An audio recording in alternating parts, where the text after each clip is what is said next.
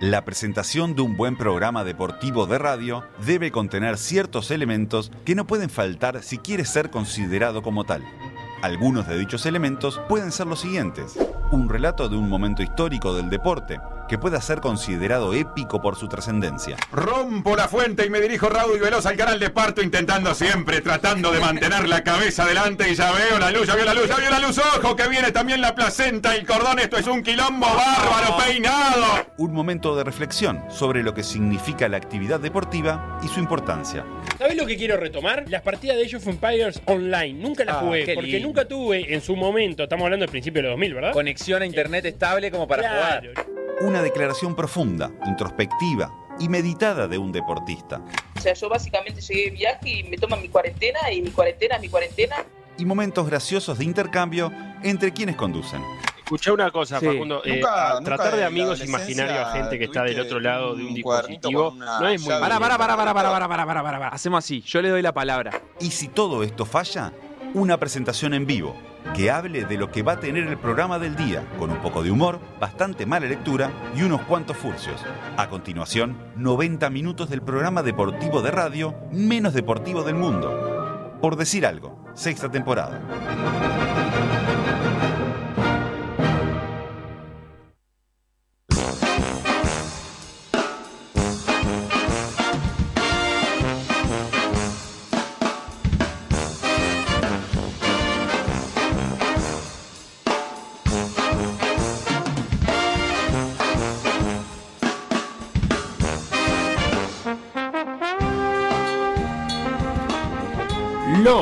Jugadores del Real Madrid A ver. renunciaron a los premios por ganar torneos. ¿Eh? Justo ahora que están por ganar la liga, tan locos. Sí, pero se solidarizan con el club en tiempos de coronavirus, señor Facundo. Sí, me imagino. Seguro está, está al borde de la quiebra. Real Madrid está complicado con las finanzas. No, pero tampoco están al borde de la quiebra los jugadores, ¿no? Bueno, pero, por ejemplo, te, te tengo una propuesta. Yo si fuera jugador del Madrid, Sí. agarraría mis premios, los agarraría Sí. y los donaría a algún equipo del Metro, que está divino con los extranjeros que trae. Y para mí no sé si precisan que le donen algo. ¿Te parece bien entonces si en un rato lo llamamos a él, al mágico Giacoya, técnico de la Reborges, para hablar de esto que me estás planteando? ¡Pa! Me encanta, tengo el número. Anotá, Beto, te lo, te lo paso ahí por WhatsApp. Por decir algo, en vivo, hasta las 15, en M24. Gracias, ¿viste? Está atento. Atentísimo, Beto. Lo que me llegó por ese WhatsApp que decía Beto a mí es la antiagenda de hoy. Que tiene un montón de eventos para este fin de semana y yo voy a ver si me lo pierdo. Bueno, Felo, me parece bien porque, ¿sabes qué? La atención es un bien escaso. Y no existe el consumo irónico. basta de filosofía, Facundo. No sé, lo leí por ahí en Instagram el otro día. Me gustó para tirarla. No tiene ningún sentido esa frase acá, ¿eh? Y aparte no tiene sentido porque ya empieza la edición 606 de Por Decir Algo. El programa deportivo líder de consumo irónico en el dial. Instagram, Por decir algo web. Twitter, Por decir algo web. Facebook, Por decir algo. WhatsApp. 098-979-979.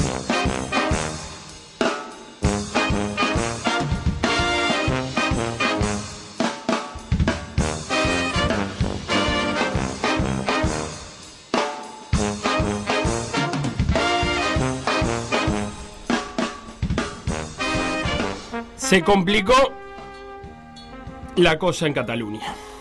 No te puedo creer. Revolución, guerra civil y liberación. ¿Es eso?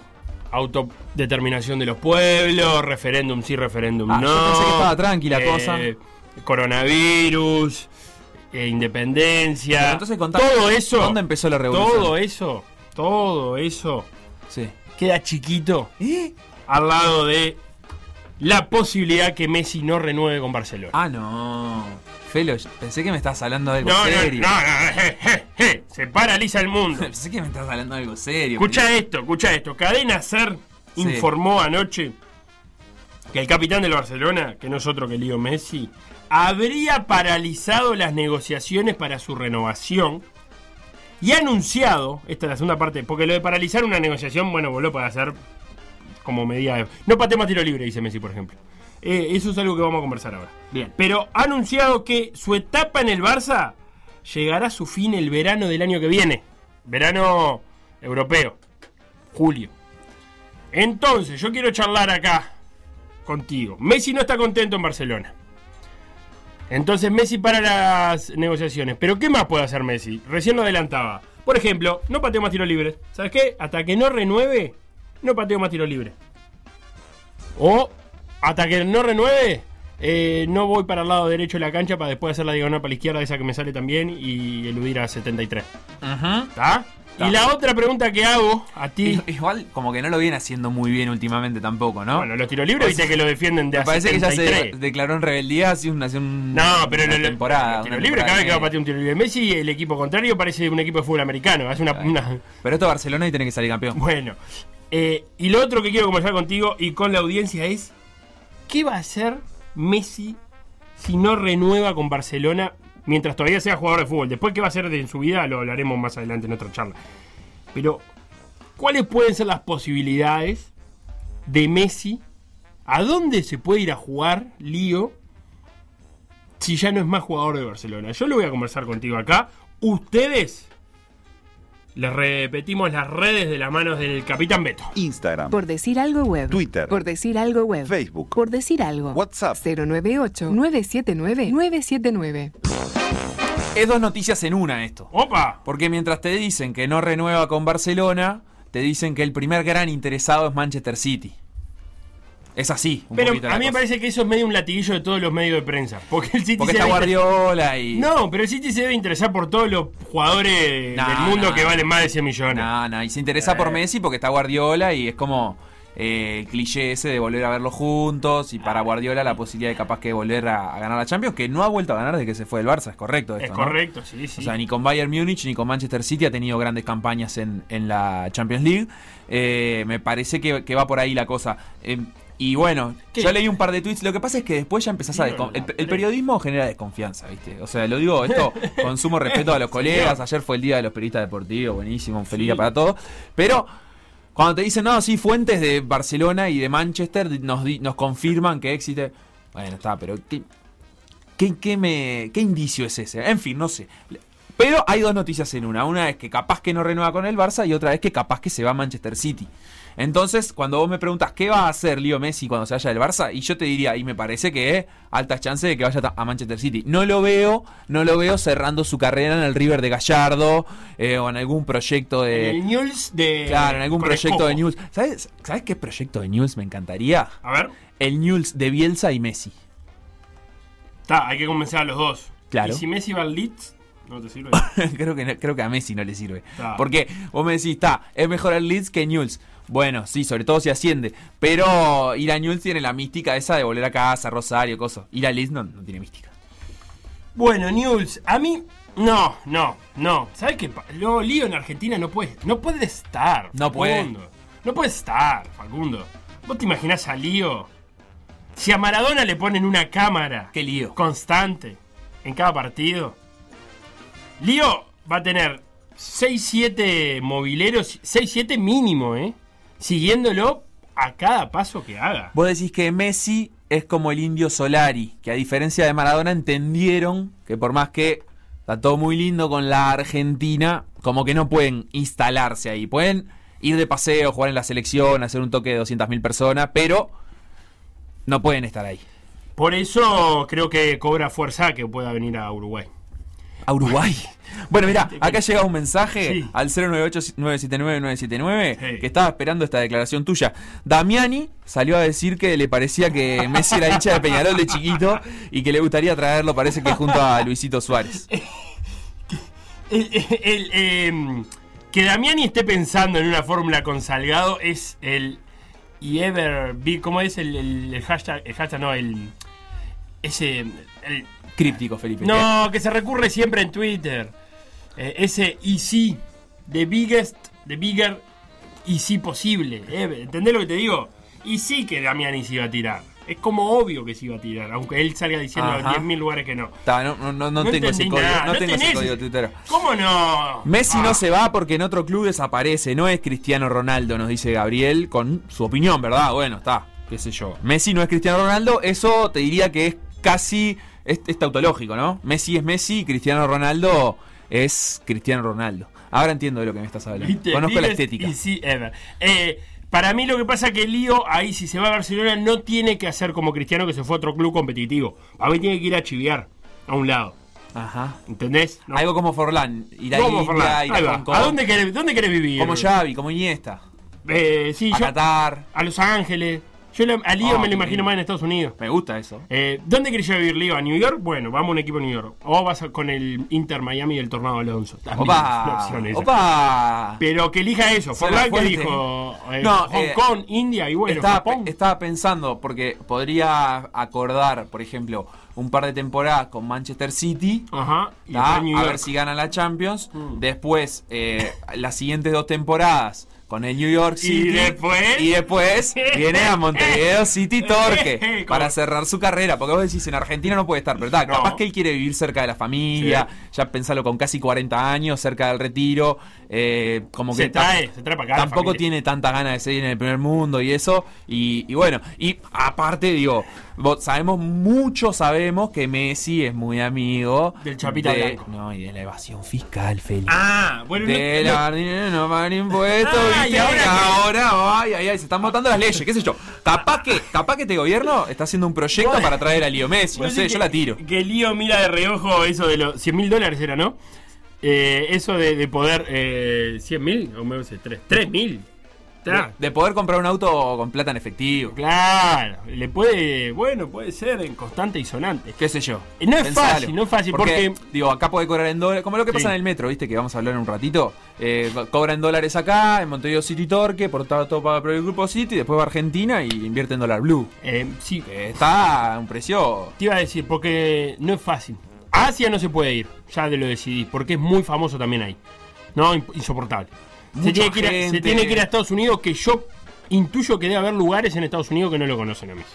Porque no consumen fútbol. claro. Eh, también tiene que ir ahí. Eh, pensémoslo por ahí. Y lo otro que me, me gustó esa idea que vos estás planteando ahí, que la dijiste muy patente, que es la de que el fútbol uruguayo haga lo mismo que el metro y se transforme en una burbuja y pueda captar jugadores de todo el continente que no estén jugando. Me gustó eso que dijiste, ¿eh? El- yo todo el, la parte de todo el continente me resulta un poco más difícil. Lo que pasa con Argentina es que donde vos les pagues en dólares, un discreto sueldo en dólares, ellos van a Argentina y lo capitalizan fuerte. Pero podemos traer a Tevez.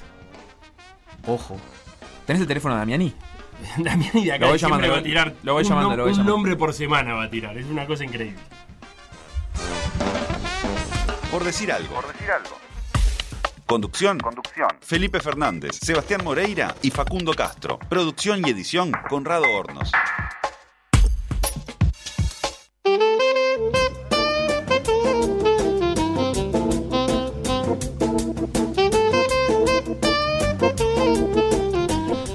Feli, y como ya adelantábamos, nos vamos a meter a hablar del Metro, este torneo del básquetbol uruguayo, el que podríamos llamar la B del básquetbol uruguayo, el torneo de ascenso del básquetbol uruguayo, que se va a jugar en un formato hiper especial. Desde el lunes 3 de agosto y hasta el miércoles 16 de septiembre se va a llevar a cabo la fase clasificatoria. ¿Tá? Va a consistir en una sola rueda, todos contra todos. Esto gracias a los amigos de Básquet Total por la redacción de, de- de tan clara del formato de competencia. Una vez que termine esta primera rueda, los cuatro primeros equipos ya están en cuartos de final, mientras que los ubicados del 5 al 12 van a disputar octavos de final. Al mejor de tres y arranca 1 a 0 arriba el equipo mejor posicionado, o sea, el que esté del 5 al 8. ¿Está? Va. Perfecto, hasta ahí todo clarísimo. Una vez que haya cuatro ganadores, van a los primeros cuatro con los primeros cuatro del clasificatorio para jugar cuartos de final y sigue el camino hacia el ascenso. Todo al mejor de tres partidos, ya a partir de cuartos de final todas empiezan 0 a 0. Los ganadores avanzan a semifinales, se van a volver a enfrentar en series al mejor de tres partidos, no hay ningún tipo de ventaja tampoco entre el 5 y el 10 de octubre. O sea que para el 10 de octubre ya tendremos los ascendidos a la Liga Uruguaya 2021-2022. Se va a terminar el certamen con los dos equipos ascendidos en una final única. Básicamente porque no tendría sentido hacer una final más larga. El, el objetivo principal del metro es el ascenso. Simplemente Claro. se juega un partido para decidir quién es el campeón del torneo, que también es un lindo premio, pero no tiene sentido hacerlo Bueno, más lo de lindo eh, es por lo moral, no por lo estético, porque es bastante feo. El, el recuerdo, por lo menos, lo que le dieron a Miramar era feo. Sí, un poco sí, pero ahora va a ser distinto. Ah, bueno, el trofeo, ¿no? Yo Eso pensé es lo que decías el torneo. No, no, por eso te digo, desde lo moral está buenísimo. Ahora, desde lo estético, hay que trabajar en el trofeo del metro. Bien, y lo que está pasando es que se están sumando un montón de, extranjeros eh, de renombre y sobre todo que, que están llegando desde Argentina. Martín Leiva, por ejemplo, va a venir a la Reborges. Ahora ya está en línea Daniel Yacoya. Ayer se confirmó la noticia de Agustín Cafaro, vicecampeón del mundo con Argentina, que también va a venir. Hay un montón de jugadores que... eh, Habitualmente no están en el básquet uruguayo y menos en el, en el metro. Pero bueno, lo que está pasando es esto, que en Argentina se suspendieron los torneos, no se están jugando y este torneo que de corta duración, con equipos que, que pueden llegar a pagar un salario en dólares que después a los argentinos les permita en su país capitalizarlo aún más, eh, está permitiendo traer eh, jugadores como, bueno, Cafaro, Leiva, Mainoldi, eh, que vienen desde Argentina. Pero para hablar de esto, de qué, de qué se espera del metro y de uno de los equipos que está mejor armado para este torneo, estamos en línea con Daniel El mágico técnico de la Reborges. ¿Cómo estás, Daniel?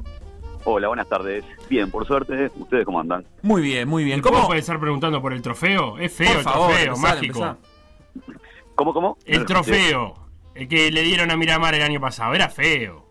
Y, eh, lo que importa, lo estabas escuchando, lo, lo moral, lo que importa, Claro, está, ahí cuando estás ahí te pueden dar lo que sea, que, que lo agarrás y estás loco la vida. Así que bueno, después al- en el tiempo el que lo mira afuera puede ver, pero ahí te dan un balde y estás loco la vida. O sea que no, la, la estética creo que no influye mucho. Ya que empezamos hablando del trofeo del año pasado, eh, Larry el año pasado que se había armado bien tuvo muy mala suerte con lesiones y bueno, y le fue esquivo tanto el ascenso como, como el trofeo. ¿Qué, ¿Qué sensación quedó de aquella temporada pasada? Nada, tenemos dos sensaciones totalmente ambiguas. Una, como vos decís, nos pasó, nos pasó de todo, en todo, desde lesiones tempranas, la segunda fecha ya una de las, es más, la primera fecha que contratamos, que era un poquito que lo que queríamos, que era el gato perdomo, ya no lo podíamos contar, eh, ya de arranque.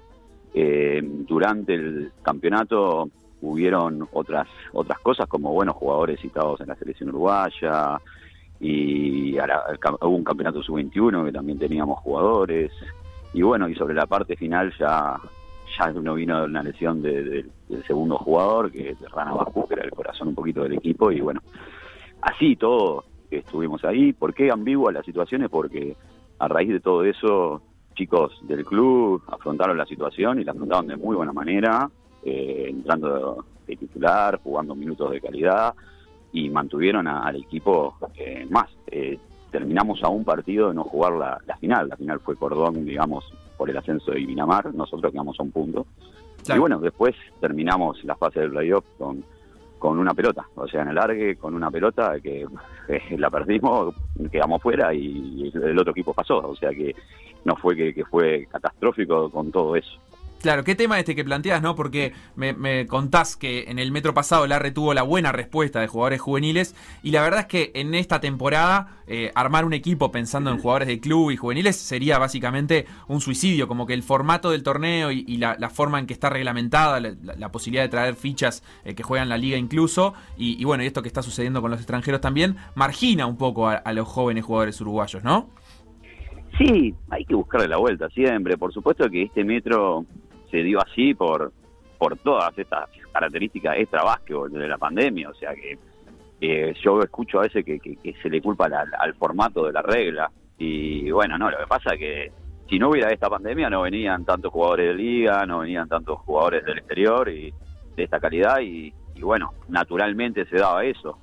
Eh, pero bueno, eh, es, es este formato y creo que al revés, a lo mejor indirectamente le va a servir a los jóvenes porque van a estar entrenando diariamente con, con esos jugadores y, y que creo que a los entrenadores también les es más fácil colocar un chico rodeado de estos jugadores de calidad que a lo mejor rodeado con que tengan que tomar otras responsabilidades que no están preparados, que creo que, que en este fue que a lo mejor eh, en el caso puntual de la Reborges vos, vos- podés poner a un chico en cancha sabiendo que hay jugadores de experiencia, de que pueden absorber un montón de cosas, le va a ser más fácil inclusive, entiendo yo, ahora no sé si se me va a dar, pero entiendo que, que puede llegar a ser así. Claro, ayúdanos un poquito a hacer la historia de, de los últimos meses para Larre. Eh, ¿Quién toma las decisiones de qué jugadores se contratan? ¿Cuánto, digamos, cuánto se recibe tu opinión? Eh, ¿cómo, ¿Cómo se estructura eso dentro del club?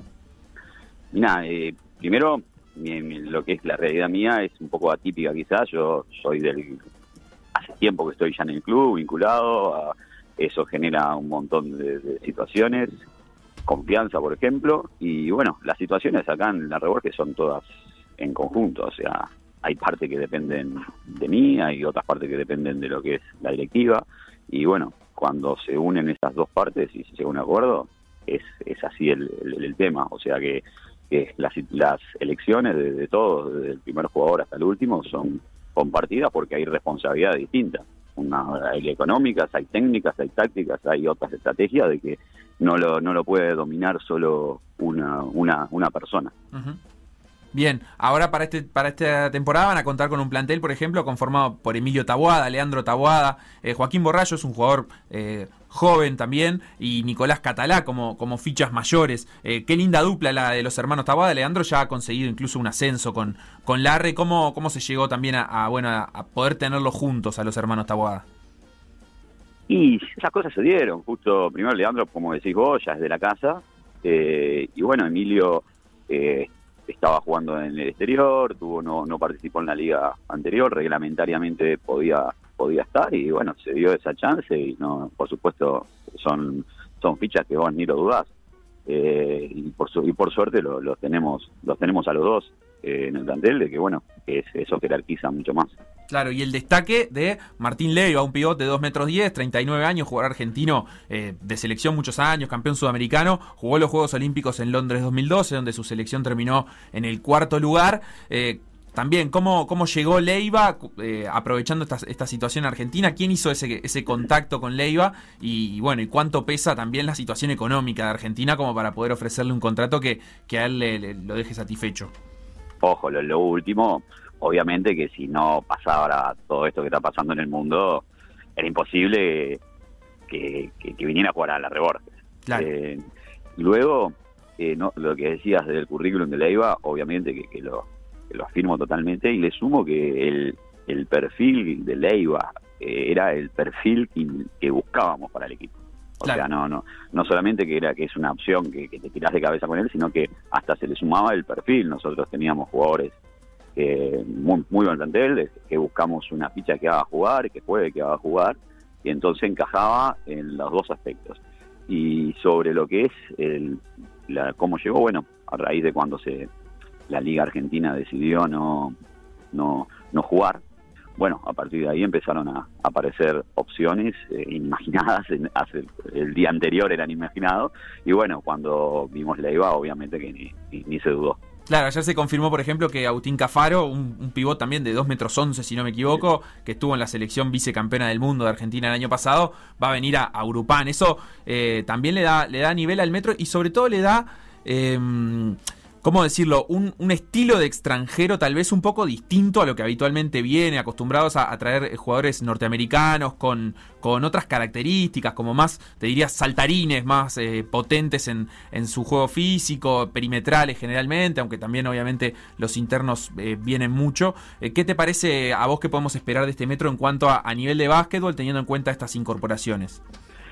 El metro siempre analizarlo que amerita una interpretación muy muy amplia porque trae de todo. Y en esta situación mucho más que, viste que el formato se juega en cancha única con todo esto que, que estábamos hablando que llegan jugadores de liga y de y del mercado internacional de buen nivel va a ser un metro totalmente atípico. Sobre la la nueva modalidad de extranjero que se está viendo, que hay muchos argentinos y bueno, el perfil de argentino es muy distinto, como decías vos, a, al extranjero, eh, sabe jugar, entiende, em, eh, o sea, ciertos roles, eh, más, juega más en equipo, o sea, creo que, que va a ser, para mí va a ser mejor, se va, aparte se va, se adapta rápido, las culturas, tanto uruguaya como argentina son similares, el clima, creo que, creo que eso va a ser, creo, para mí mejor, eh, Claro. pero pero también están también hay mistura hay extranjeros ya eh, eh, reconocidos eh, norteamericanos eh, en el metro que también le van un salto de calidad en el caso de por ejemplo hay extranjeros que ya conocen el medio como Paul Harrison como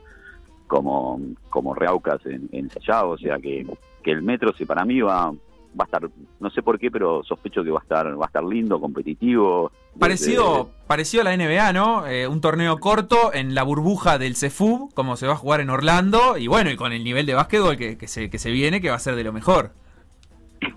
salvando las distancias, podríamos decir que sí. Eh, comparar NBA con Metro, pero sí, sí, es... eh, En la burbuja lo- del CEFU. A mí me gusta ese término. Bien, Bueno, bien. pero podemos hacer de la Florida a Florida también, como para seguir la línea. Es buena No esa sé, también. Hay linda cancha de básquetbol en Florida. ¿Viste? Eh, Mágico, me preguntan acá por, por, por interno si entre Escola y Ginobili, ¿a quién elegís para sumar al plantel de la Reborges? Para este plantel, ¿no? Para el equipo, esto que vos decías de- del estilo de juego y eso. Ay, qué pregunta me hace, yo elijo a los dos, pero, pero no, no, eh, mirá, la estructura del equipo del Larre eh, es, creo que está muy marcada, creo que, que está muy muy buena eh, en, el, en el juego, creo que estamos muy contentos con, con el plantel que tenemos, eh, es más, mirá lo que te digo, no, no los, a ninguno de los dos, me quedo, me quedo con este plantel que realmente estoy muy contento y, y, bueno, hay mucha ilusión con este plantel, más allá de que últimamente cada, cada vez que, que ves una noticia del metro, los equipos, como decía vos, se refuerzan con jugadores muy importantes y eso va a ser un metro más competitivo, pero estamos muy contentos con, con las fichas que, que incorporamos. Titulá, Felo, el mágico dijo, ni Escola ni Ginobili, quiero a estos jugadores. Qué Ahí lindo. está. Eh, Para alegría de los Taguadas. Mágico, también, eh, no sé, querido Fabián Mainero de por Twitter dice, qué gran voz que tiene el señor Mágico, denle una columna en PDA. Hay una voz de locutor ahí eh, en el Mágico también. Bueno, lo, lo pensamos, lo pensamos. No, no, no. No, no, no, no sé, no, nunca me, me dio, pero no, no, nunca tampoco me analicé mi voz, pero... No, cantar de segundo en una murga tampoco, nada de eso. Bueno, la temporada No. que viene, quién sabe, capaz que podemos arreglar. Eh, llega un mensaje acá de, de Martín que dice, vamos al Larre, papá, este es el año, hinchas del Larre que se comunican. Y me queda una última pregunta sacándote un poquito de, de la burbuja del CEFU. Eh, ¿Estuviste bichando algo de la Liga CB, de la definición, del título de Vasconia? Mira, poco y nada, sinceramente, eh, lamentablemente, eh, con, con estas actividades que últimamente estoy teniendo, vi resúmenes, partidos a la mitad, eh, vi, vi poquito, vi, o sea, vi, pero no vi lo, lo que la cantidad que yo quería ver, tenerme un partido entero no lo vi, vi algunos algunos momentos y algunos resúmenes que, que, que vuelvan por ahí. ¿Se, se toma algo como entrenador del básquetbol internacional o sos más de, de, digamos, eh, preparar, planificar y- e, e inventar tus propios sistemas de acuerdo a lo que sucede en el básquetbol uruguayo o en lo, lo regional? A nivel personal, el que me nutre mucho, el ACB me, me gusta mucho verlo, y el básquetbol argentino. Son las dos, principalmente el básquetbol argentino, es más, creo que tenemos, a veces vemos muchas, los entrenadores nos fijamos más en otras cosas y tenemos acá al lado eh, estos es- estos fenómenos que, que- bueno, que podemos extrapolar muchas cosas porque somos muy comunes en todo. Y por supuesto el básquetbol, lo que es español me gusta mucho. Quizás lo que es la NBA me gusta, pero no para para ese tipo de acción que vos me decís de, de armaje, ¿no? Sino que es, es otro, es con otra visión la veo. Pero más que nada el básquetbol argentino y el básquetbol español, principalmente el básquetbol argentino. Bien, y, y la última, ahora sí, sobre el metro nuevamente, esto que vos decías de jugar en una sola cancha, ¿cuánto peso pensás eh, que puede tener? Eh, ¿Cuánto vale la localidad del Arre, que tiene una preciosa cancha? Pero también cuánto vale el no tener que ir a, a otros escenarios donde capaz que las condiciones del piso, de la tribuna, de lo que sea, no son las mejores y, y muchas veces eso complica al visitante. Sí, mira, es una mezcla de todo lo que decís y le sumo algunas más. Eh, la Reborges es una cancha muy linda que nos sentimos muy cómodos. Creo que la esencia de todos los clubes y los campeonatos es jugar la cancha, o sea que no no rehuso de eso. Pero sí, viendo viéndolo fríamente en algunos aspectos, puede ser hasta mejor, hasta positivo. ¿Por qué? Porque es una cancha linda, que las medidas son reglamentarias, que, algunas canchas no las tienen, los aros están en condiciones. Eso va a llevar a que se suspendan menos partidos, que tengas un calendario fijo y que no estés a veces entrenando y no sabes cuándo vas a jugar. O sea que dentro de todo creo que, que el escenario es, ideal, pero no si me das a elegir, por supuesto, elijo ir a, a cualquier cancha y jugar en la Reborges, porque creo que eso es la, es la esencia de, de los clubes. Claro. Bueno, Daniel Yacoya, el mágico técnico de la Reborges, muchos éxitos para esta temporada y muchas gracias por, por estos minutos en PDA. Bueno, no, gracias a ustedes, eh, un gusto y bueno, esperemos, esperemos verlos pronto en una cancha de básquetbol. Será hasta pronto. Lo que pasó en por decir algo, revivirlo en pda.uy o buscar los podcasts en SoundCloud, Mixcloud o Spotify.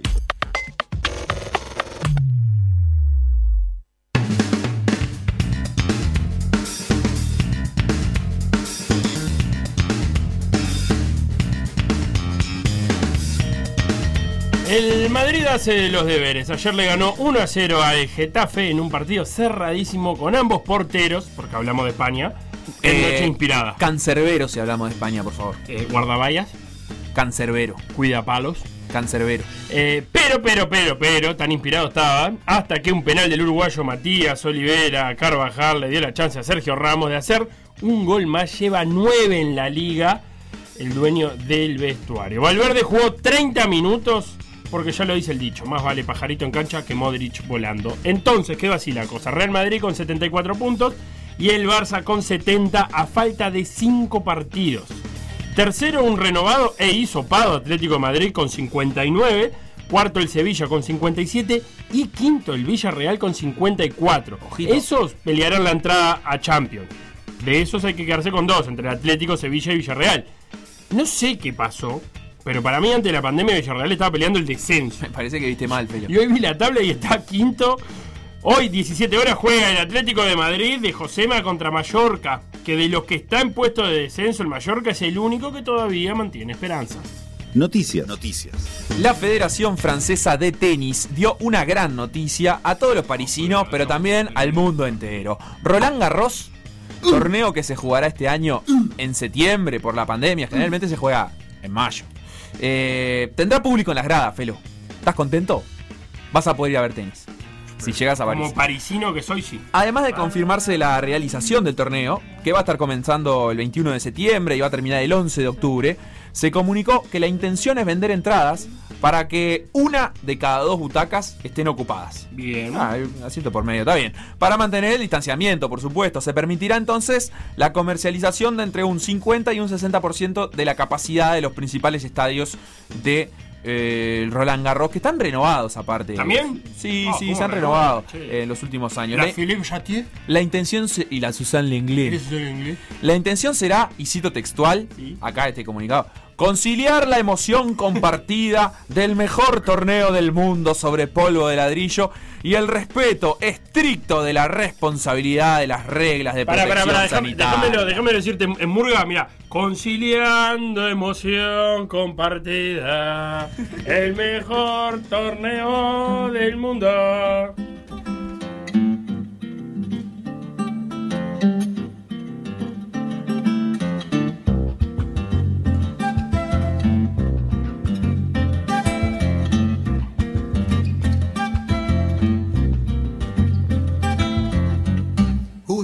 Janeiro continua lindo.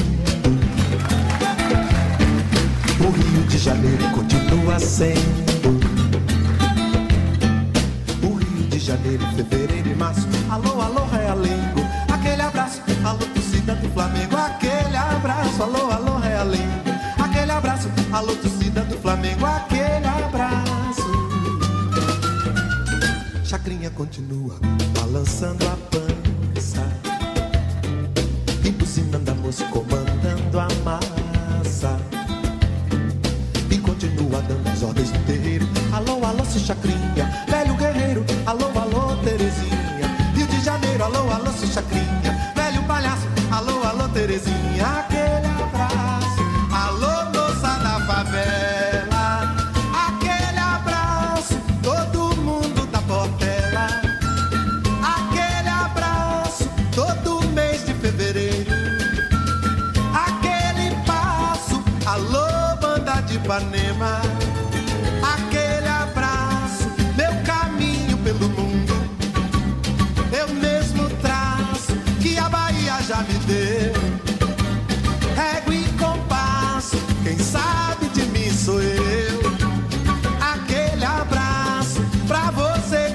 esqueceu. Aquele abraço, alô, Rio de Janeiro. Aquele abraço, todo o povo brasileiro. Aquele abraço. O Rio de Janeiro continua lindo. O Rio de Janeiro continua sendo. O Rio de Janeiro, fevereiro e março. Alô, alô, Realengo. Alô, torcida do Flamengo. Aquele abraço, alô, alô, Realengo. Aquele abraço, alô, torcida do Flamengo. Aquele abraço. Mas o Chacrinha continua balançando a pança e buzinando a moça e comandando a massa. E continua dando as ordens no terreiro. Alô, alô, seu chacrinha, velho guerreiro. Alô, alô, Terezinha. Janeiro, alô, alô, chacrinha, velho palhaço. Alô, Terezinha, alô, Terezinha. Aquele abraço, alô,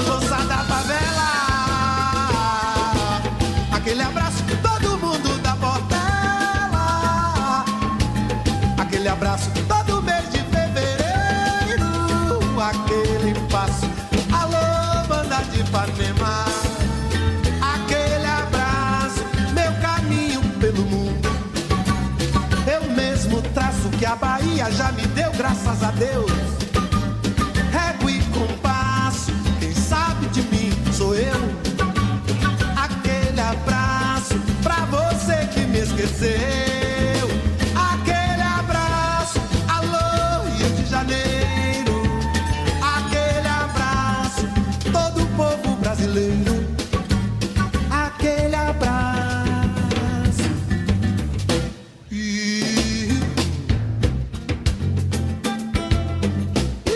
Feli, prepárate para hablar de fútbol uruguayo después de escuchar esta preciosa canción de Gilberto Giu que nos recomendó el señor Martín Rodríguez, eh, que hoy más temprano estuvo por acá por la radio, no salió al aire, pero está eh, él está trabajando arduamente para su columna de los lunes, pero además para el inicio de las transmisiones de, de Trabaja PDA. tras bambalinas. Así es, y bueno, y no- me decía que hoy Instagram le recordó que hace un año estaba volviendo de Brasil, de la Copa América de Brasil, y dice que esta canción lo transporta derechito a Río de Janeiro, también por ese videoclip que tiene, ¿lo, tenés el videoclip de aquel abrazo? ¿En vivo? No, el videoclip es como una imagen aérea, eh, lo, lo que sería un viejo dron, lo que la gente llamaba helicópteros. El famoso viejo dron. Está perfecto, ahí está. eh, como sobrevolando la ciudad de Río de Janeiro con preciosas tomas. Y bueno, ese es. eh, simplemente ese es el videoclip de esta canción. Y bueno, así que se, lo, se la obsequiamos a Tincho. Y Tincho se la obsequia a nuestra audiencia, esta Ah. preciosa canción. Tenemos mensajes que llegan de la audiencia. Ah, léame. Primero que nada, Mm. eh, por WhatsApp 0989799979, nos decía Hugo más tarde, más tarde, más temprano eh, de la charlita que estábamos teniendo sobre eh, Messi. el Citizen. Eh, él dice que va a ser un Citizen, Messi. Va, va a estar en el club ciudadano, en el Manchester City. Es una posibilidad cierta, primero por Guardiola, segundo por el reto de ir a un club que no ha ganado la Copa de Campeones de Europa. Sí. O sea, por esto que, que decíamos de que tienen ganas de ganar la Champions. A mí la pregunta que me queda es, el contrato de Messi vence en 2021. ¿Esperarán a que Messi se vaya libre? ¿O ya en este periodo de paz entre una temporada y la que viene, Barcelona pretenderá sacarle dinero a la partida de Messi? Si es un hecho que se va a ir. ¿Me explico? sí, Porque si, no. si, Me- si a Messi llega a 2021, se le vence el contrato, se va gratis. Pero capaz que le puede sacar un 100 millón, un 150 millón, un 100 200 millón. Y ahí te viene mejor. Mira que pegan en serio en la Premier, ¿eh? Son Sí. grandes los defensas de la Premier. Vos no te gusta que se vaya para el City. Preferís que se vaya Ah, al PSG, por eh, ejemplo. yo soy muy hincha de los, de los jugadores que juegan toda su vida en un club. Está bien. One Team Club. One Fabricio team de las Piedras le mandaba un abrazo al mágico. No sé si nos seguirá escuchando porque jugaron juntos en Lupreville. ¿Dónde es En juveniles. No sé, la verdad que no. En la piedra, capaz. ¿Qué sé yo? No, Eh, ¿Cómo, cómo andas en básquetbol de Canelones? Eh, flojo, flojo, flojo. Pero he ido a la cancha de Urupán que está preciosa. ¿Sí? A la de las Piedras, no, a la de Juventud de las Piedras nunca fui, por ejemplo. ¿Urupán a quién trajo? Urupán Ayer. trajo a Agustín Cafaro. ¡Ey! Ya lo dijimos, Feli, estás- no estabas atento. Agustín Cafaro, Sí, que, que me olvidé. es un pivot suplente de la selección argentina, que fue vicecampeón del mundo. Joven, él, 25 años tiene. Pero tiene para ser titular. Estaba jugando en San Lorenzo. Eh, Estás mal, loco. mal. Eh, para mí no se va a ningún lado Messi. Es No. todo una cortina de humo, dice Nacho. Y tenemos un oyente insensible que todos los días manda un mensaje insensible. No vamos a dar el nombre para protegerlo, porque la verdad es que eh, lo dejamos pegado. Estamos no. hartos de Dice, insensibilidad. le embola al mágico que se- juegue todo sin público. El mejor plantel de la historia del Arre y la gente lo va a tener que ver por la tele. Lo, lo dice como algo bueno. Eh, Bueno, capaz que dice que más gente lo va a ver. Sí, ta, pero es un insensible. O sea, él no entiende que, que a, a todos lo que nos embola es que el, el deporte sin público no es que pierda nada dentro de la cancha, pero nos, nos priva a los espectadores de disfrutar de todo lo que hay en una tribuna y de, de ver un partido en vivo. Bueno, eh, hay, que, hay que acercar a la gente a las canchas. Ah, nos aclara Fabricio. Es Liverpool al revés, papá. Bien, bien vos, Fabricio. Ah, ya, si no te das cuenta que estás leyendo, Facundo. Sí, mal todo. yo, mal yo, mal yo. En Liverpool jugaron. El y Liverpool. mágico. Liverpool tenía básquetbol. Ah, en básquetbol de Sí, Liverpool. sí, claro. O vos decís que en el baby fútbol, por ejemplo. No, no, no, Liverpool tenía básquetbol. Yo no creo que, que- que el mágico. Capaz que juega al baby fútbol, no creo que haya jugado al fútbol. Me parece que básquetbol toda su vida. Bueno, qué lindo. Gran laburante de Eh, básquetbol. azul y negro. ¿Qué Eh, colores tenemos en la NBA? Los, los Timberwolves. Azul y negro, eh, sí, no sé. O sea, son azules oscuros. ¿Dónde juega Nowitzki? También tiene verde. Eh, los. Dallas Mavericks, Ah, pero los azul y blanco. Es más Malvin, Dallas- más Malvin Dallas ¿Más Mavericks. Sí, más Malvin. Está. Más Malvin. Capaz que se me pierda alguno, pero creo que azul y negro, así estrictamente, no hay ninguno. Orlando Magic. Si no ascendemos, nos matamos, dice Pedro No. por Twitter. La Ferrari de la Unión. El Larre. El más querido va por todo, Larre, Larre. Bueno, la verdad es que estamos fuertes en la audiencia de Larre. No sé si en algún momento habíamos tenido tantas manifestaciones de apoyo a un equipo de básquetbol en estos 15 días de trabajo. Eh, no hablen, no hablen más que, que la cagan, dice Fabricio, porque dice que es obvio que básquet. No, pero pará, Fabricio, No, que no, la caga claro. es Felipe que no entiende nada. Yo tengo clarísimo. La verdad es que tampoco nunca llegué a ver un equipo de Liverpool en básquetbol. Ah, o sea, ah. No llegó a mis tiempos, pero por los cuentos. No, no, usted estaba bien, pero yo el básquetbol a mí me queda lejos porque a vos te queda muy cerca, entonces no vamos a andar pisando, ¿no? El costo de Messi por año al Barça es de 150 millones, nos aporta Maxi. ¿Y pero Sueldo más impuestos que los paga el Barça también. Porque viste, es eso que yo te decía, a Messi no le gusta pagar impuestos.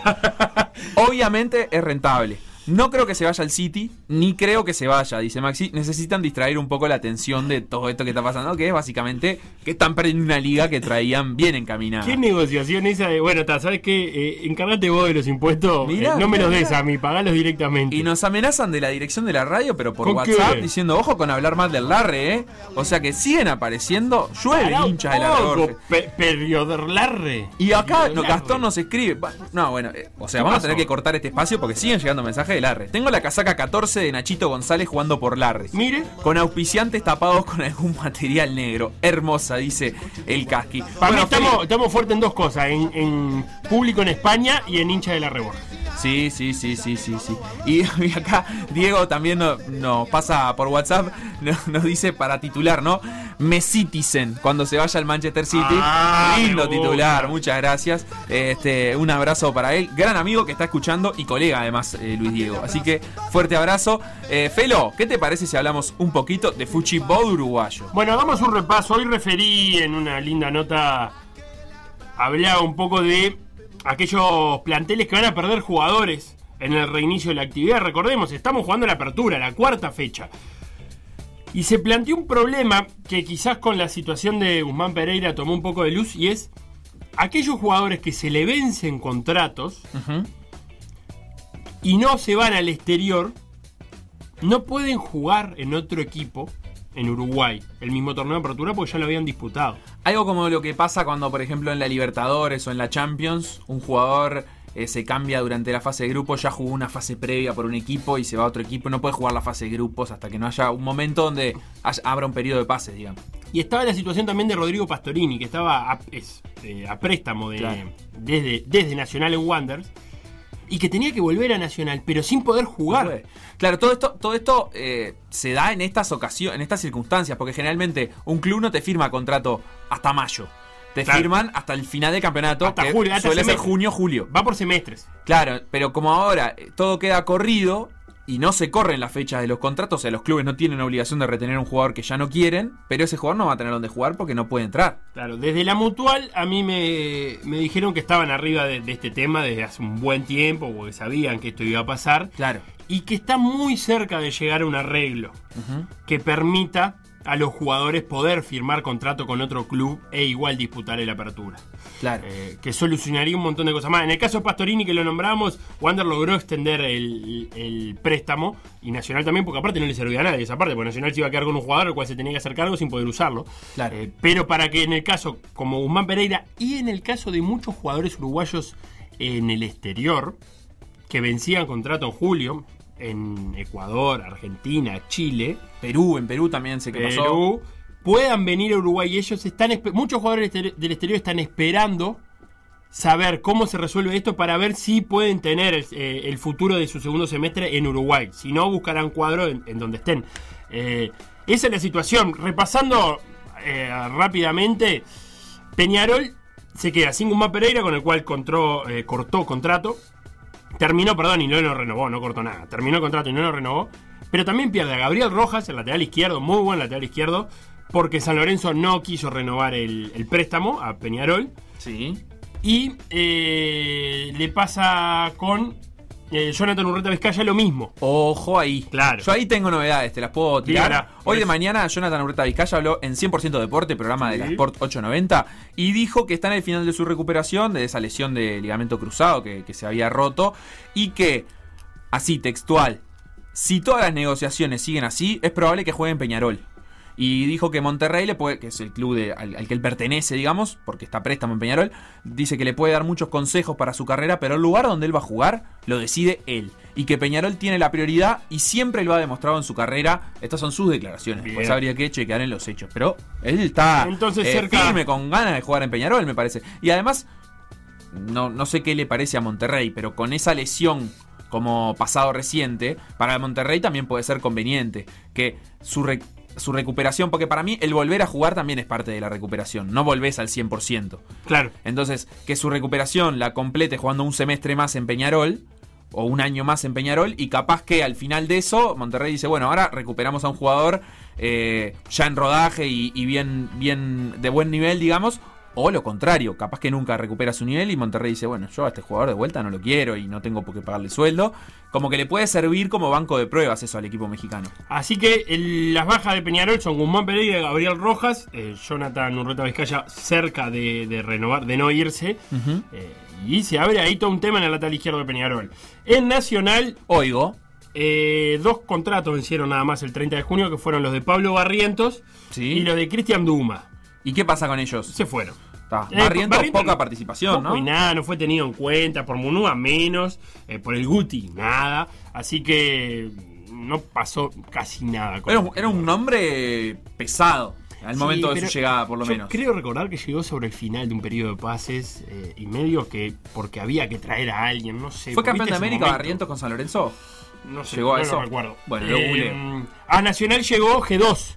Felipe G2, el brasileño que desde que se fue de, defensor anduvo eh, picando de cuadros en cuadros, estuvo jugando en Bélgica.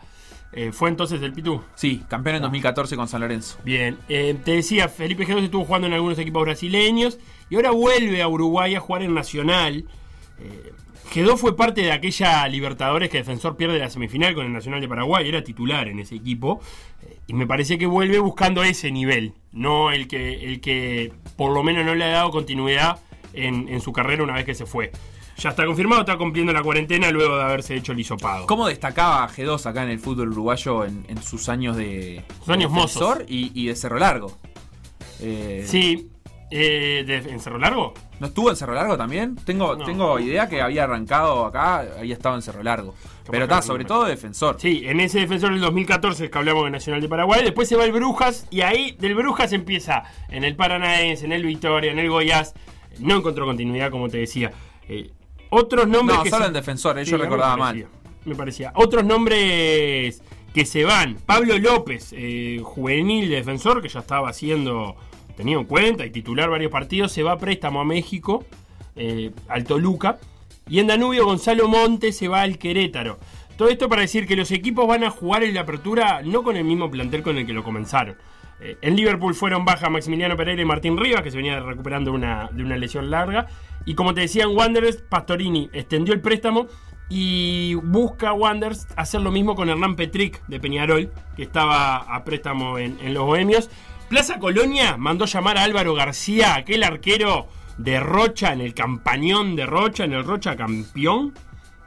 Ese Álvaro García estaba jugando en Guatemala y lo mandó llamar porque Nicolás Guirín se, se lastimó uno de los tendones de la mano y no va a poder estar el arquero titular de Plaza Colonia. Y Nacho Nicolini, eh, de pasado Mirasol, de pasado Racinguista, de selección sub-20 o preolímpica, no me estoy acordando ahora, me parece que sub-20, eh, va a jugar en Deportivo Maldonado. Bien. Eh, y esas son las principales novedades del fútbol. Perfecto, llegan algunos mensajes más, 098-979-979. El Barça no está perdiendo la liga, se la están dando al Madrid porque Eh. es la única alegría que pueden tener los fachos hoy por hoy en España.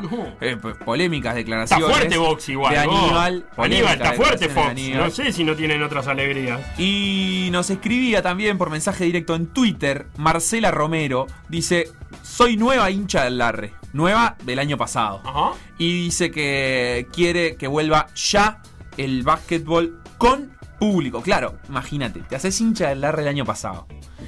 Te comes esa temporada que prometía mucho y muchas lesiones, al final quedas a una pelota en el alargue de meterte en la, en la definición.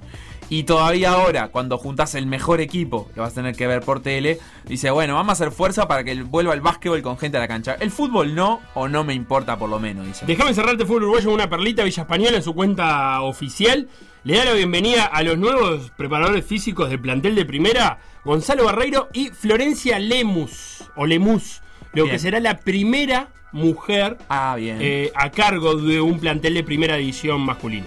Precioso, lindo dato, Felo. Entonces, eh, éxitos para ellos. Nosotros, si te parece bien, Feli, hacemos una pequeña pausa. Y para cerrar el programa en el próximo bloque, Mm. viene ni más ni menos que Lugo Adusto Freire. Con un repaso a puro archivo, eh, mucho audio, eh, del Mundial de Sudáfrica 2010. Con, obviamente, el, el toque de adusto. El toque que solo adusto puede darle. Ah, bueno, pará, pará, pará, pará. Bien, gracias, te agradezco. Nos estábamos olvidando. Yo me estaba Ah, olvidando. Ah, Y ahora la antiagenda, Feli. Ah. La antiagenda. ¿Querés presentarla vos? Presentala vos, porque yo me había olvidado. hay un montón de cosas para ver el fin de semana que Ay. nosotros lo vamos a decir, pero es mucho más importante saber lo que hay que perderse. Buen mediodía, amigas, buen mediodía. Amigos, comenzamos una nueva edición de Ver si me lo pierdo. Voy a ver si me lo pierdo. Este programa que abarca todos los temas de actualidad. Tal es así que desde este momento les presentamos... El show de goles de uruguayos infestados con coronavirus en el exterior, con coproducción de la mejor empresa del mundo para todo el país. Lo escuchamos. Show de goles de uruguayos infestados con coronavirus. Comenzamos con Washington desde New Jersey. Se le dio por ir al súper a comprar Nutella. Eso te pasa por haberte olvidado el paisito Washington. Y ahí está, chupando toda la COVID-19 posible. Seguimos con María Laura desde Hong Kong. Pero ¿cómo te comiste la pastilla con esa carne que parecía pollo? Vaya llevando esa complicación respiratoria, María. Y terminamos con Diego desde Italia. Se comió un rebrote, Diego. Cosas que pasan. Y bueno, es la vida. Como le pasó esto también, pasaron los goles de uruguayos infestados con coronavirus desde el exterior. Muchísimas gracias a los amigos de Goles Uruguayos. Y ahora, como en cada edición, los auspiciantes. ¿Querés romperte los ligamentos pero que sea con amigos? No lo pienses más. Fútbol 5 lo de Pipi. Fútbol 5 lo de Pipi. Pasa vergüenza en un lugar ameno, casual. Da lástima futbolísticamente en la mejor cancha de fútbol 5 de Montevideo. Lo de Pipi. Y no te olvides, las mejores roturas de cruzados están en lo de Pipi. En lo de Pipi no nos responsabilizamos por nada. El alcohol en gel lo cobramos mucho más barato que todo. Venís sin calzoncillo. Muchas gracias al amigo Pipi por todo y ahora para finalizar la antiagenda de ver si me lo pierdo super mega hiper recargada y comenzamos viernes. Viernes tenemos duelo de titanes, Atlético de Madrid contra Mallorca, el ex equipo de Petete Correa contra el ex equipo de Huevo. Impresionante, ¿verdad que no? Sábado. 11 y media de la mañana, qué mejor plan que hacer cualquier cosa y no ver Zoom Deportivo. Está en el canal 4 parece. No nos pidan que les contemos de qué se trata porque cada vez que hacíamos Zapping y veíamos a Federico Paz y a Sergio Gorsi a esa pantalla, buscábamos excusas para perdernoslo. Domingo a las 9 de la noche, pero de Madrid, saque la cuenta cada uno, Drexler va a hacer un concierto por YouTube, Instagram y Facebook. Papito, tirá ese celular, no vaya a ser cosa de que te tientes de verlo. Y esto fue todo, amigos, esto fue todo. Amiga, yo soy W, no dejen de seguirnos en nuestras redes arroba, a ver si me lo pierdo. Esto fue todo. Nos reencontramos la próxima semana. ¡Hasta pronto! Voy a ver si me lo pierdo. PDA Radio, en M24, m24.com.uy, pda.uy. Por decir algo. Seguinos en Facebook, Instagram, Twitter o Spotify. Por decir algo. Instagram, Por decir algo web. Twitter, Por decir algo web. Facebook, Por decir algo. WhatsApp. 098 979 979.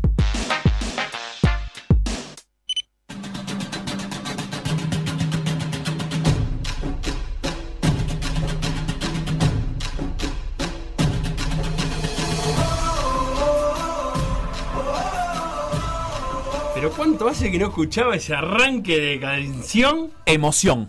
Waving Flag, eh, ¿verdad? ¿Cómo le va, señor Adusto? ¿Y cómo quiere que me vaya? ¿Cómo le va? Eh, me ha ido mejor, he tenido mejores días. Eh, Sí, hoy, me desayuné con una noticia impactante.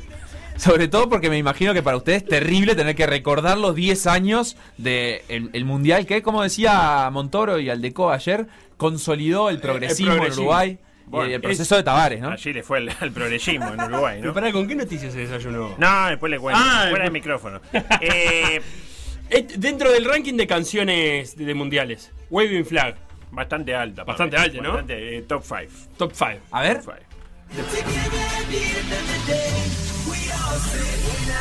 Aparte esta es la versión donde no estaba Vivi Bisbal. Con todo, con todo el plus, ¿verdad? Que eso le, le indica. Este creo que era un canadiense de origen somalí el que canta, ¿eh? Canadiense o origen somalí. Islam Canan, ¿no era? Islam Canan, que de, de gran pasaje, porque no. Era israelí, pero era musulmán. Una cosa y se llamaba Israel. Y jugaba en Peñarol. Dije canadiense con ascendencia somalí. ¿Por qué dicen israelí? Bueno, eh, adusto. Anda bien. Bien, yo bien. Eh, ¿Vino memorioso hoy?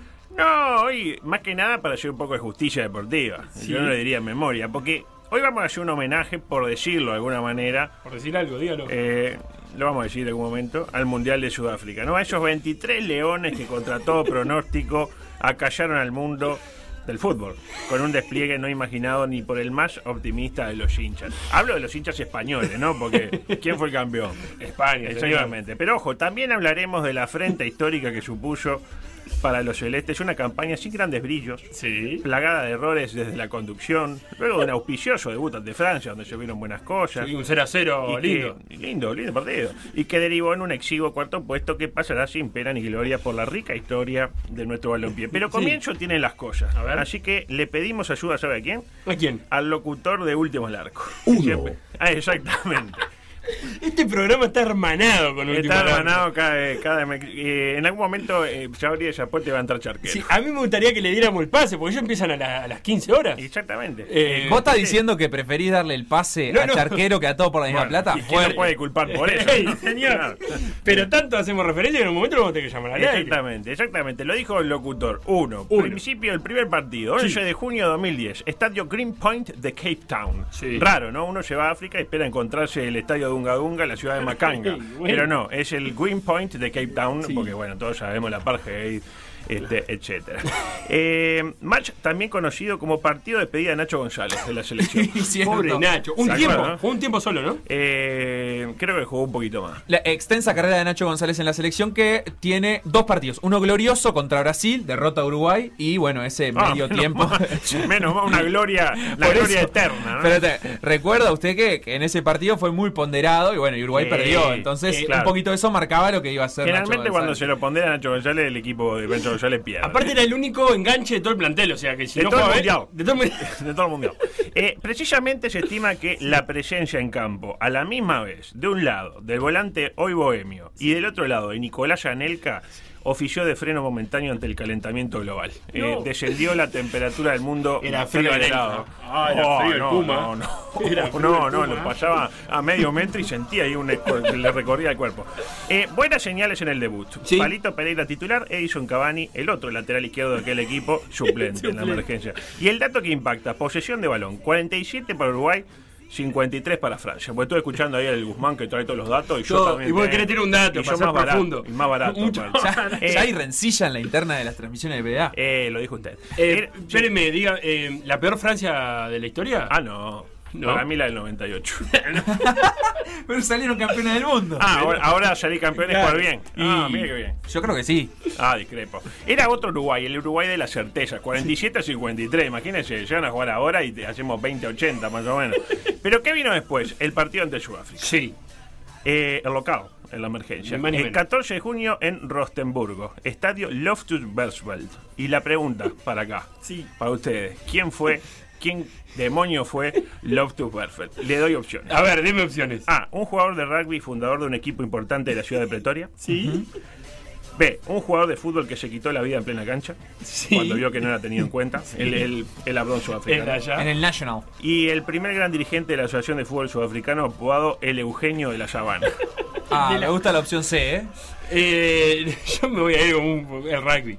Era el jugador de rugby. ¿Por qué le, por qué le ponen el nombre de rugby a un capaz equipo? que porque era un estadio de rugby. Para mí, de repente.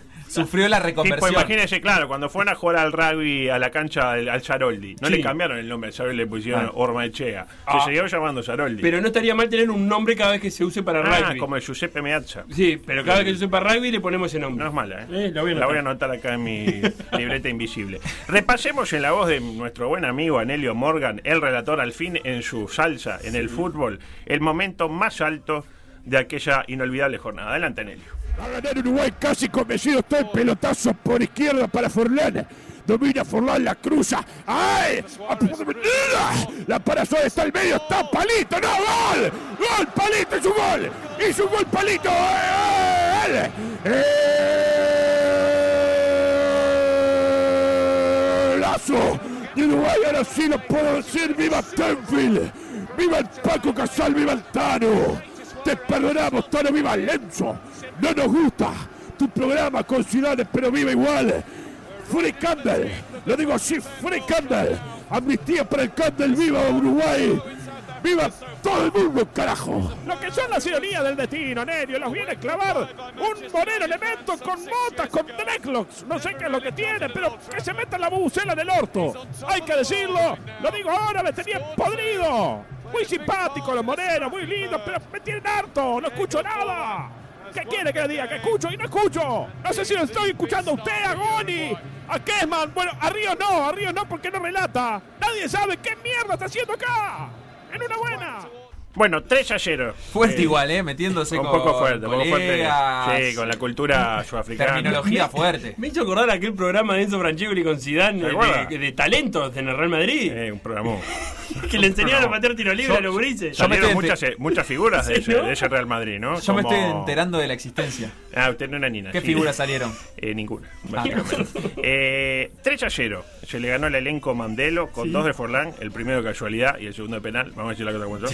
Penal inventado por el árbitro, estamos de acuerdo. Eh, no lo bueno, toca. no lo toca, ¿no? No lo toca, no. Y el tercero, como vimos, de palito. Bafana Bafana. Bueno, habíamos clasificado ese mundial que ese es un penal inventado por un árbitro Bueno, en Ecuador, ¿no? Por fin, por fin alguien que lo dice.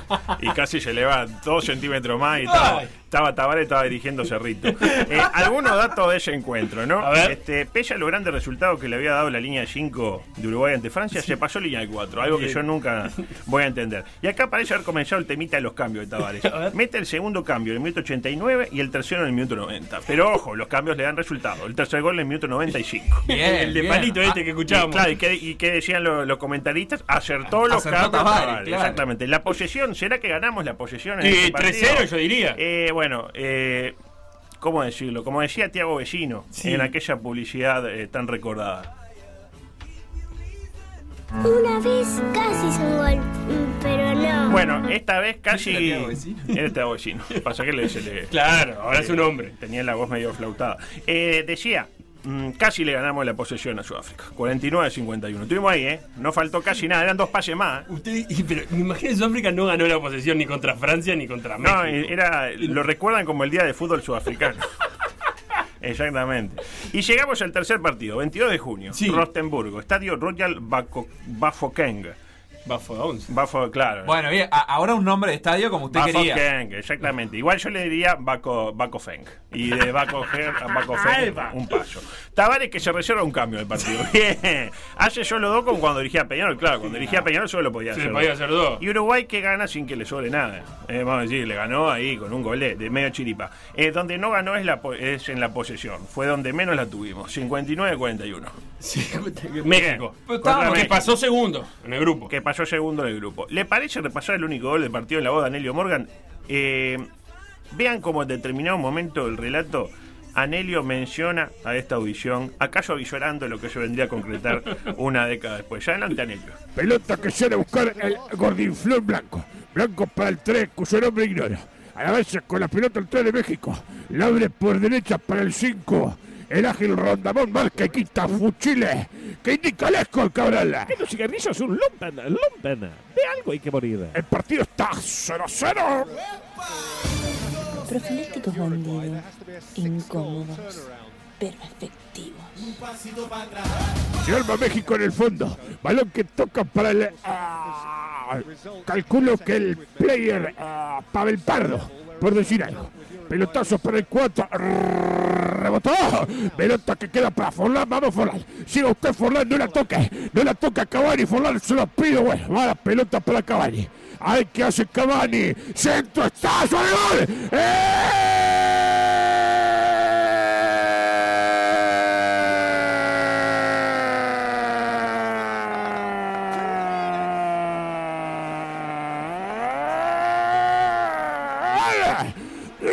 Suárez, lo veníamos marcando en el relato. En algún momento, en algún lugar, Cavani iba a hacer algo bien y lo hizo.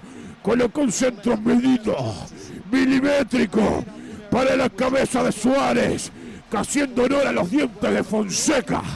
Colocó un testarazo, un heading, un, no, un throwing, no, un heading. Bueno, y allí a los tumbos, casi de casualidad, clasificamos octavo de final. Pero clasificamos primeros. Por, ah, bueno, pero casi O sea, a los casualidad. tumbos Casi y de casualidad, tumbos. pero No, un primero. poco los tumbos. Por ¿Qué- primera me vez en 20 acordar a Pavel Pardo. Pavel Pardo. No, tenía, no le habían pasado la alineación confirmada. Y en un momento, no sé si vio que, que eludieron a, Ro- a, a Don A Don Ramón. Ramón, sí. Que- pero eso no dudo que haya estado en el plantel. Eh, decía, eh, clasificaron a Uruguay a octavo de final por primera vez en 20 años, ¿no? Que en su momento parecía mucho, 20 años, Sí. pero ahora que vemos que ya pasaron 10 de esto, decir no era tanto, ¿no? De alguna Se manera. podía esperar. El rival, la poderosa Corea del Sur. Y cuando digo poderosa, la gente no ve porque es radio, pero estoy haciendo el gesto de Chinchulín Manrique de Sociedad Anónima. Un saludo para Carlito Barcelona. Claro que sí. Eh, sábado 26 de junio, estadio Nelson Mandela Bay. Bien, por fin jugamos en un estadio con nombre. Eh, claro, yo no sabía que el segundo apellido de Mandela era Bay. De No, hecho, pero no será Bahía. Es como el presidente de Tabaré, que se llama Nicolás Bay. Eh, y luego frati- eh, duelo fratricida, digo bien, de orientales bajo lluvia. Qué lindo. Nunca más oriental contra oriental. Eh, nunca más, nunca más. Exacto. Nunca más jugamos con Corea, ¿no?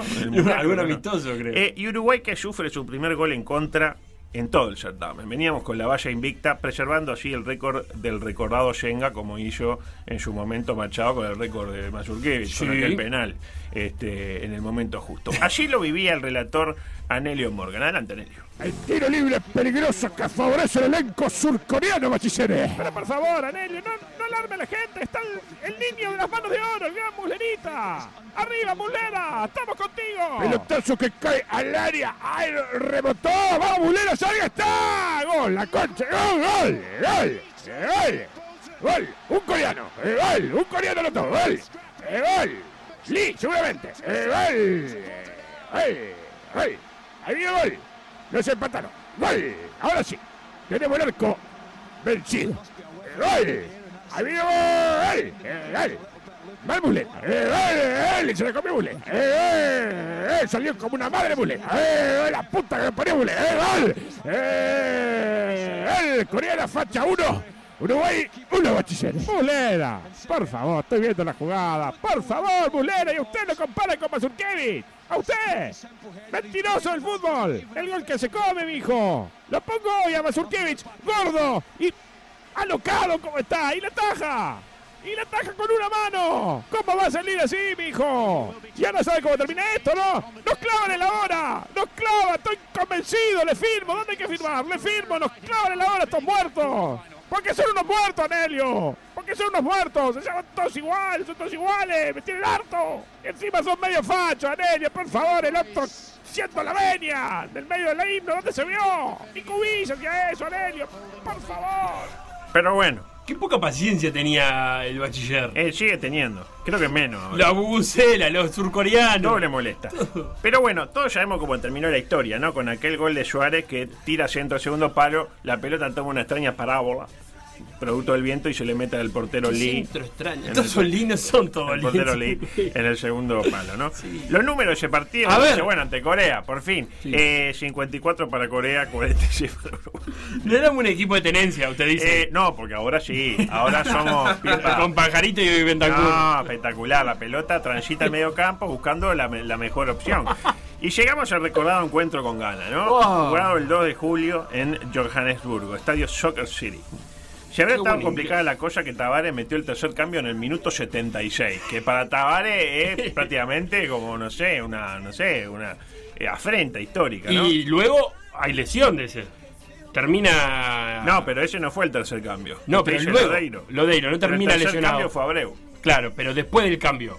Ah, pero salió. No fue Salió lo- pero- Ah, Lodeiro jugó hasta el final de ese partido. claro, jugó lesionado, quebrado. Quebrado. Para usted, que, para usted que dice que es un Pero lo que le quiero decir es que a partir de ahí me parece que el maestro Tavares siempre se guarda el tercer cambio por si se lesiona Lodeiro. Es mi. Bueno, ve- veía el futuro, porque en el partido anterior hizo dos cambios. No importa. Cuestión que entró Abreu por Cavani, para alegría de todos. Mi momento favorito del partido, el momento cu- culminante para mí, el penal errado por el Moreno Elemento a Llamó ayer, ¿no? Que allí vivía la dupla Anelio Morgan y Bachiller Patillo Memo, Mema, perdón, con un saludo al Memo, que Sí, bueno, su- suerte en sus próximos emprendimientos. ¿no? 0-6. Eh, hay duros epítetos para con el colegiado lusitano de turno. Intentamos, le pedimos ayuda a una amiga, a María Julia, para que tirara una, un concepto en un momento donde ya Anelio se fue un poquito al carajo. Este, pero a ver cómo sale. Adelante. Pelotazo largo, vamos Bulera, salta Bulera, ¡ay! ¡Rebotón! ¡El que no está! ¡Ay! Contiene Suárez, gran atajada de Suárez, bien Suárez, ¡ay no, la puta madre! Penal, penal, penal, penal, y roja, roja, bueno, va. se acabó, se acabó el fútbol, se acabó el mundial, se acabó el mundial para Uruguay, hay que decirlo, floja salida de Mulera, floja, flojo Mulera, flojo Mulera, pero más que flojo Mulera, este portugués, ladronazo, mala persona, drogadicto, debe ser tu pavaro. ¿Por qué no decirlo? ¿Eh? ¿Eh?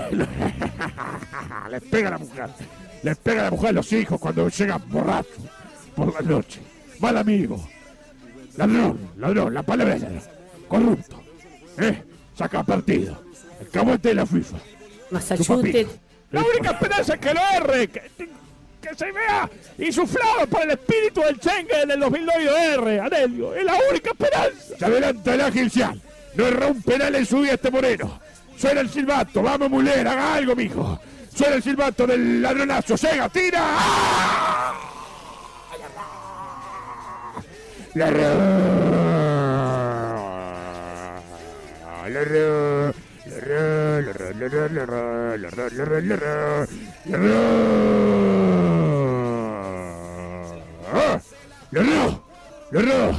Y terminó el partido, y señores. Algo le dice a Samoa, a Sean, le está diciendo sos un moreno elemento cagonazo. Fuerte, ¿no?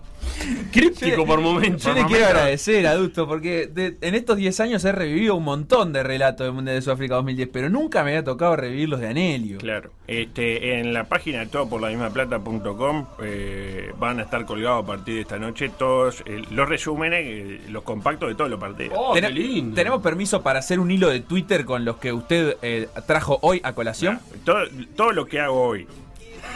Hasta hoy a las 14.53 le pertenece a usted. Gracias. Todo lo que haga lunes conversamos. Después eh, eh, se posterga, de alguna manera. Y después, ¿qué pasó? Los penales. Sí. La picada, etcétera, ¿no? Los números de ese encuentro. A ver, dígame. ¡Ey! Gana Eh, en un en equipo de respuesta. Un equipo de respuesta. Eh, pero Uruguay eh, Era no quería proponer. No, responde vos, no, responde vos. 48-52 perdimos. Bueno, cerca. Cerca, cerca, cerca. Con Este, Álvaro Fernández volanteando por afuera. No, capaz que no. ¿Y ahí qué pasó? Bueno, viajaron varios periodistas y comunicadores para ver la semifinal, ¿no? No mencionaremos a ninguno por respeto al piñe. ¿Y qué pasó? Y Uruguay ya no volvería a sumar puntos en lo que restaba del certamen. Jugó dos partidos y los perdió, ¿estamos de acuerdo? De acuerdo. De hecho, digamos que los últimos tres partidos Uruguay no ganó. No. Hicimos más puntos en el 2018 que en el 2010. ¿O miento yo? Es cierto. Hicimos 12 puntos en el 2010, en el 2018 y en el 2010 creo que fueron dos triunfos y dos empates. Usted lo ha dicho. 8 en cualquier escuela del país. No, no, para la tabla, para la tabla del mundial nos sirvió más el Fueron, 2018. fueron tres triunfos igual. ¿Cuándo? ¿Cuándo? En, en 2010. Ah, tres triunfos. En. Sudáfrica, México Pero el concepto no varía. Son 11 puntos entonces. Sí, contra dos. Contra dos. En cualquier escuela del país. Eh, y por último, Hmm. y con esto nos vamos, ¿o quiere terminar acá? No, váyase con lo que usted quiera. Ah, no, no, vos hice un gesto y dije, "Ta, que hay No, que terminar. no, Viene no, Fernando ahí a meter el peso. llegan tarde y le prendo Estamos fuego con todo. cinco minutos, 6 de tranquilo. julio de 2010. Sí, 6 de julio de 2010. Eh, Holanda, Sí, ante lo que fue Uruguay. sí. ¿Me sigue? Sí, Este, recuerdo el partido. ¿En qué sentido? En todos los sentidos. La pregunta que yo me hago, eh, en Holanda, el lunes, que va a ser 6 de julio, Sí. ¿recuerdan preguntan, che, ¿qué estabas haciendo vos el 6 de julio o les chupa un huevo? Eh, para mí es el día de Gio. De Gio Eh, Van- Van- Van- Van- Van- Claro. porque- Yo creo que no. Que está, usted me dirá, claro, están acostumbrados a perder finales. Entonces, clasificar una final por un holandés como para nosotros, no sé, jugar un, un picado en la playa. Eh, Estadio Green Point, nuevamente, debut de Cáceres, otro ganador de la vida, ¿no? Jugó dos partidos y los dos los perdió. Y otra vez que el señor Tavares se reserva un cambio porque dijo, no, esto lo empatamos y me reservo uno para la largue. Usted me dirá, che, ¿y de Forlán el balón de oro? No hay, no hay Eh, nada, el, el Nelio? do- el domador de Jabulani. El domador de, de, de cupcakes, claro que sí. Repasemos el gol de Forlán que fuera el transitorio empate en aquel partido. Adelante, Diego. Ah, no, mire eso, mire la cara de esa mujer, por favor. Está drogada, alguien que le tire una piedra. A ver si con la pelota Uruguay que busca llegar con peligro a la base de Skeletor. Vamos a decirle Skeletor. Pelotazo de a Gargano te compra Forlán peligro. Lo tiene Forlán en cancha, lo tiene, tiró de zurda. Un pedito. ¡Venga el gol! ¡Golazo!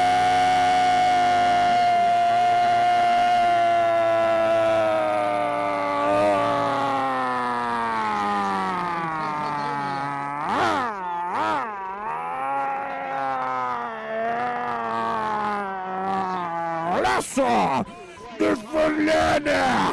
Y cae finalmente la ciudadela del malvado Skeletor a manos del rubio Charrúa, que cual príncipe Adam eleva su espada mágica por el poder de Grayskull por decretar el empate esta película ya la. Uruguay finalista 1, Holanda 1, bachillera. Y a ver qué dice la princesita argentina ahora, que la enfoquen, que la ponchen, por favor, la quiero ver, quiero verla al rostro. A ver si salta esa mediocre y su marido que tiene una pinta de raro. Que no se puede creer, equipo perdedor Holanda, perdedor nato. Nació para perder y para tener arqueros horrorosos. Como este Stackelenburg, pobrecito, me da, me da pena pegarlo en el piso. Todo bien con Forlán, lo quiero, lo encuentro cada vez más querible, más, más atractivo, más hombre. Pero la pelota fue al medio del arco, Anelio. Por favor, era poner la manito firme, Stackelenburg, Stackelenburg. Siga así, siga así, Stackelenburg, nunca cambie. Bueno, ¿qué dicen los números rápidamente? sí, dígame. Eh, perdimos de vuelta, 53 a 47. Ah. Pero bastante bien para ayer Holanda. Sí. Por último, ¿qué pasó el sábado 10 de julio? Bueno, volvimos al Mandela Bay para el partido que nadie quiere jugar. Vestido todo de celeste. Horrible, para mí.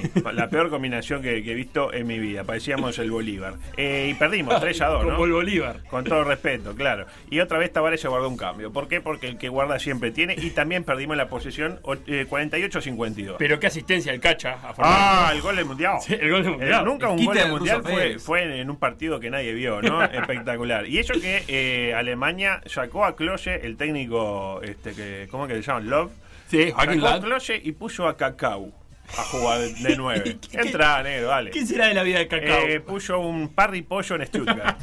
Eh, triste eh, cierre para una campaña que, para mi gusto, un poco sobrevalorada, a la que lentamente le iremos dando su real valía. Gracias. Precioso, adulto, precioso. Muchísimas gracias por este recuerdo a 10 años de Sudáfrica. Nos llega algún mensaje eh, recordando el programa de talentos que lo ganó un chino lateral izquierdo, dice El Michael. chino Lee, recuerdo. Bueno, ahí Jugó- tiene jugó en entonces. el, en el Werder Bremen, pero no, no caminó. Le agradecemos, le agradecemos mucho. También nos preguntaban si, si el que cantaba no era Yusu Ndur. Eh, también me parece, pero el, el La versión que principal. traje yo es esa que dijo usted. El principal. Israel Canán. Claro, es que es- eso tiene las canciones de los mundiales que cantan muchos artistas. Sí, ¿no? exactamente. Así que bueno, lo despedimos hasta la semana próxima, Augusto. Bueno, Muchas gracias. ojalá, ojalá. Porque esto es muy grande. Lo que pasó en por decir algo, revivirlo en pda.uy o buscar los podcasts en SoundCloud, Mixcloud o Spotify.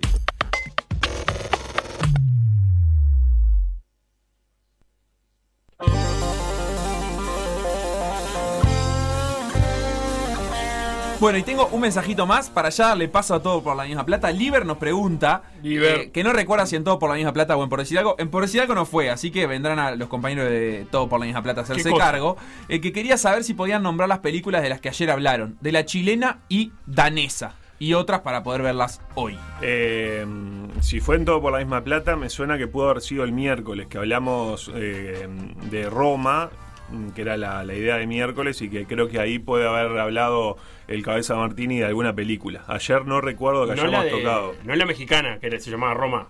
De Este, Cuarón. ¿Cuarón es? Sí, creo habló de varias, pero no, no recuerdo ninguna de una Muy nacional bien. específica, pero le pregunto ahora al cabeza. Ayer no me suena porque ayer tuvimos a Cuico, tuvimos Preguntín y después tuvimos la historia de, de Diego Rivera. No me suena que haya habido referencias a, a películas, pero capaz que sí, ojo. Yo me Ayer distraigo eso, mucho. ayer eso y hoy. Y hoy miles de situaciones Miles. para compartir. Porque ayer, por ejemplo, a mí me chocaron en la calle. Uh. Sí. Y hoy eh, Be- Belén, o como le dicen acá en la radio, este, Abelit, Abelinda, creo que es, eh, Abelinda. es su nuevo apodo, eh, se comió un, un pozo así, bache no, no señalizado. Entonces hoy vamos a ¿Teléfono hablar... Cristian de Candia? Eh, vamos a hablar de eh, consejos para man- no perder la calma en el tráfico, porque ayer, por ejemplo, me chocan y el muchacho que se levanta, sale del otro auto, que había sido su culpa. Responsabilidad del otro. Responsabilidad del otro, este, digamos que estaba un poco alterado. ¿Te quiso pegar? No, no llegó a quererme pegar, pero ganas no le faltaban. Y yo digo, mirá, este. ¿Vos sabés quién soy yo? Le dijiste. No, no, le dije, mira, yo hubiera, que- querría ser, este, digamos, eh, no un cuerpo opaco, que la luz no, me atraviese para que vos puedas, tipo, meter marcha atrás y no golpearme. Pero Claro. lamentablemente, viste, que vos me, pegaste y fue tu culpa. Este, pero bueno, después se calmó todo, vamos a hablar un poco de, de experiencia. Lo vas a llamar Eh, tengo aire. el teléfono, tengo el teléfono del Seba, en cualquier momento lo, lo llamo, pero viene todo bien, viene todo bien. Está, Eso en el primer bloque. En el segundo, como es viernes, tenemos, vamos a distendernos un poco y ustedes me dirán que el resto del programa no es Eso te iba a preguntar. Peor todavía, ¿por qué? Porque tenemos la canción Poronga, que es una canción que, que es como un placer culpable. Nos gusta, pero nos da vergüenza. ¿Y al usted mismo trajo tiempo. una?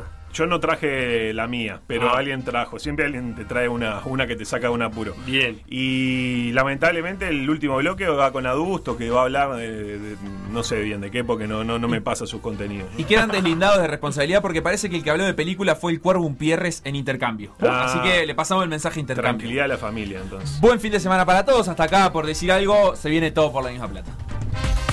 Lo que pasó por decir algo, revivirlo en pda.uy o buscar los podcasts en SoundCloud, Mixcloud o Spotify.